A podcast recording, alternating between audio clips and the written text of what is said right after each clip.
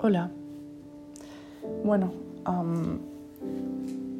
no sé cuánto tiempo habrá pasado desde el primer podcast ahora, pero sí que es verdad que necesitaba tomarme mm, mi tiempo.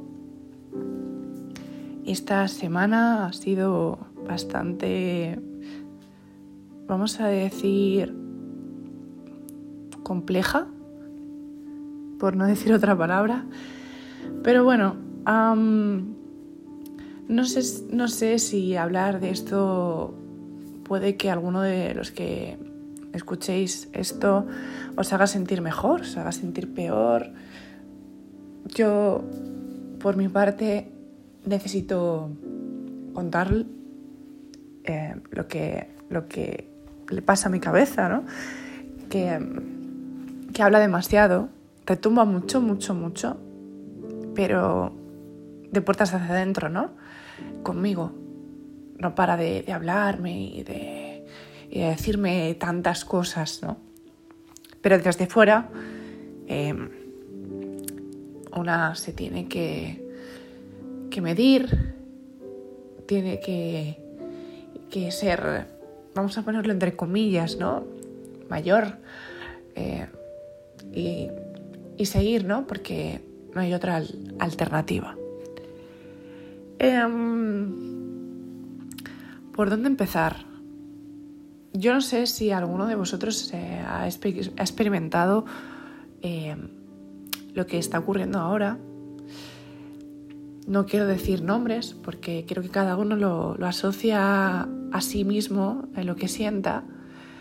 Y yo estoy teniendo desde hace tiempo lo que es no miedo, pero sí, ¿cómo decirlo? Mm, es que no sé ni explicar con palabras. Es algo más... vamos a llamarlo miedo, pero a la vez es algo extraño que, que sería como no poder controlar eh, la situación, ¿no? Y a día de hoy me siento como que estuviera en cuarentena, pero salgo a la calle. Es como que mi cabeza está en cuarentena, como que mis sentimientos van y vienen, pero están en cuarentena, ¿no? Y, em, y bueno, me tomo mi tiempo para reflexionar, reflexiono, pero ese gran pero, ¿no? Que siempre aparecen en, en las cabezas de todos en, la mía sobre todo, ya que solo puedo estar en mi cabeza. No sé, aunque esto sea una cosa que se nos escapa, siento que una parte de, de, mí y de cada uno de los que, de los que estamos en la sociedad creo que sí que podemos gestionar. Pero, y ahí viene otra vez el gran pero, como no nos han enseñado a, gestionar, ni a, a aceptarnos, ni, a querernos, ni a valorarnos, ni, a normalizarlo.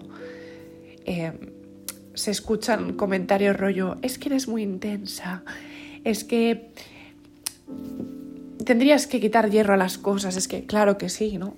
Todos tenemos que quitar cosas y hierro, pero hay que permitir a cada uno y a cada una eh, ser y permitir, permitirnos sentir, permitirnos estar mal y sobre todo, ya que la vida nos obliga a, a seguir, porque es así, eh, al menos que la gente de vuestro alrededor no os obligue a nada más, ¿no? Voy a ver un ejemplo de tantos, no me con lo que voy a decir, y a lo mejor pensáis que, va dirigido a, a, alguien en concreto, pero realmente no, o sea, es una cosa que retumba mucho en mi cabeza y a lo largo del tiempo he ido escuchando a muchísima gente esta frase, ¿no?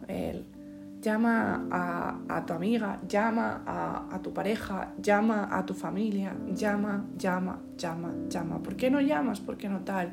¿Por qué esa incertidumbre de, de decir a esa persona, llámala, llámale? Y yo me pregunto, ¿acaso no pensáis que esas personas se pueden sentir obligadas a hacer eso? Quiero decir, ¿no somos capaces de empatizar con la persona y ver por qué no llama?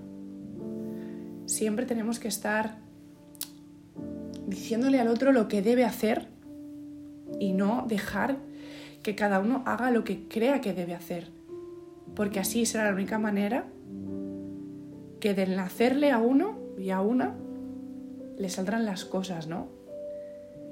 Y yo siento que que no es una obligación llamar a la familia. Siento que tampoco es una obligación llamar a los amigos. También siento que no es una obligación llamar. Se nos ha metido en la cabeza y ya para rematar hay que llamar a los mayores, hay que llamarlos, pobrecitos, hay que llamarlos. No, no, no, no. Esto no es una obligación, porque cuando tú quieres el verbo querer a una persona, no se la obliga, se la quiere como es. O al menos en mi caso, yo lo siento así. Yo no obligo a nadie que me llame. Yo no obligo a nadie que haga lo que yo, digo. Porque entonces eso no es querer y sobre todo no me quiero a mí. Si no me llaman, pues no pasa nada. Más se perdió la guerra y no hay ningún problema. ¿Que me llaman? Pues feliz y contenta. Y si no, feliz y contenta también, porque el querer no es solo llamar. El querer hay muchas maneras, pero siento que una de las más importantes para mí es el respeto y el no obligar a nadie a hacer lo que tú quieres hacer. Porque, y yo también pregunto, si tanto le dices a esa persona que llame al otro, ¿por qué no llamas tú? ¿Por qué no lo haces tú? Y suena como egoísta o a rencor y de verdad que, que no, que simplemente me urge esa me surge más bien ese, ese conflicto interno que tiene la sociedad y que no sabe cómo gestionarla y, quiere, pasarnos, quiere pasar la bola al de al lado, ¿no? Entonces, llegas a un punto en el que la sociedad te hace sentir culpable y tú también te haces sentir culpable de esa doble gestión emocional. Y ahí es donde llego al punto del principio, ¿no? Ese, ese modo cuarentena que, a veces lo cargamos en las espaldas hasta el punto de que nos toque a, nivel físico, porque ya el mental estamos mal. Y estamos mal porque tenemos miedo a... Primero, tenemos miedo a mirarnos al espejo. Segundo, tenemos miedo también a empatizar con, con la otra persona.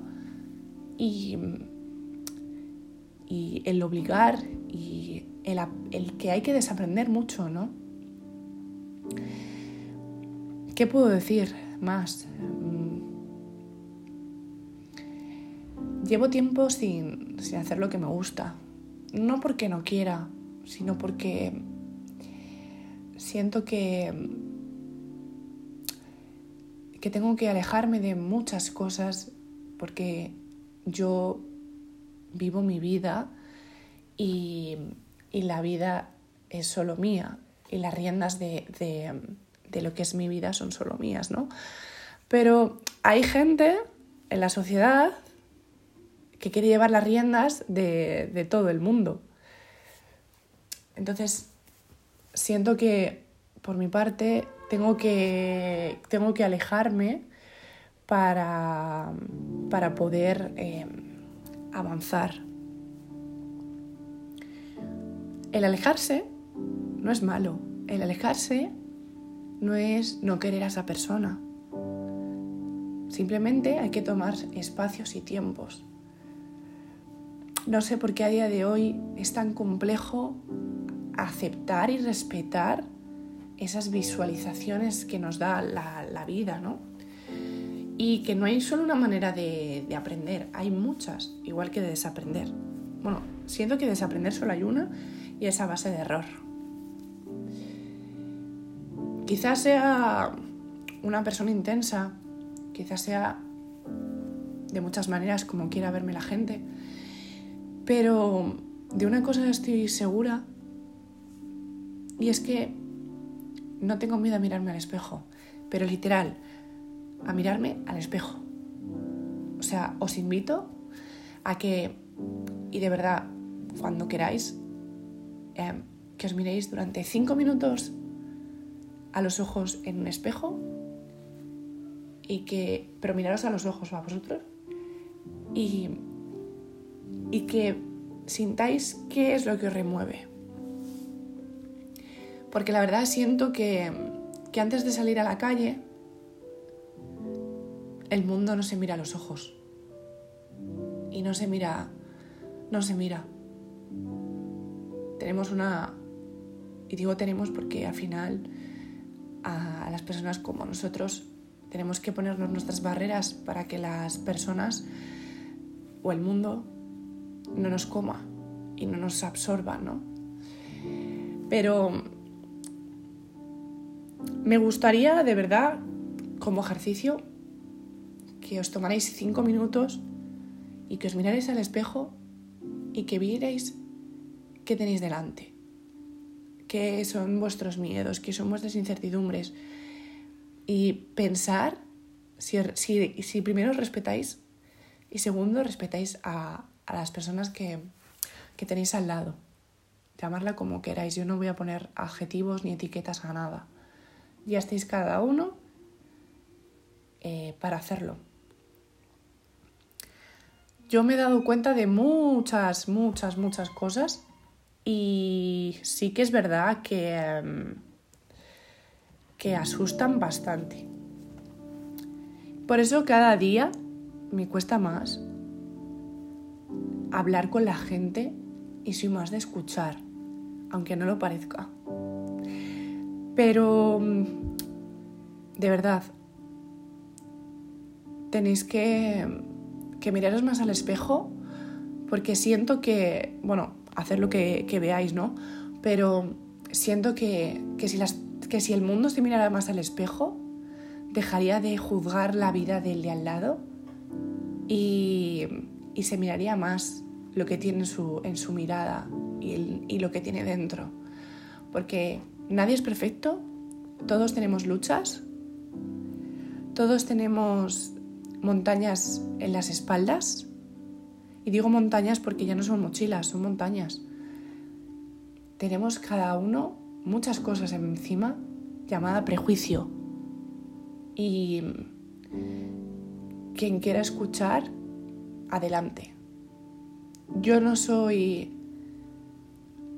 una persona sabia, o sea, no me considero aquí una persona sabia, me considero una persona más. En el mundo que siento que, que cada día me gustaría disfrutarlo más, pero por desgracia me cuesta gestionarlo, ya que vivimos en una sociedad en la que no saben mirarse al espejo, no saben ver lo que tienen delante. Y esa frase de es mejor estar solo que mal acompañado, creo que tiene toda la razón del mundo, porque mm, ¿de qué sirve estar rodeada de gente la cual no te quiere, no te valora, no te permite ser? Y no te hablo de estar sola, de romper con tu pareja, romper con tus amigos. No, hablo de un, poquito más allá. Bueno, no quiero enrollarme mucho más. Espero que, que, bueno, que si en algún momento eh, necesitáis hablar con, conmigo, eh, podéis escribirme, eh, podéis hablarme y yo siento que os voy a escuchar porque hay que escucharse a uno primero para poder escuchar al, de al lado, ¿no? Y hacer muchas, muchas, muchas, muchas introspecciones. Así que nada, em, voy a dejar ya el podcast. y que mm, espero que, que tengáis buena, buena semana y espero animarme más veces a, a escribir, más bien que escribir, más soltaros o explayarme más en, en cosas que me vienen a, eh, por la cabeza. Un abrazo y gracias.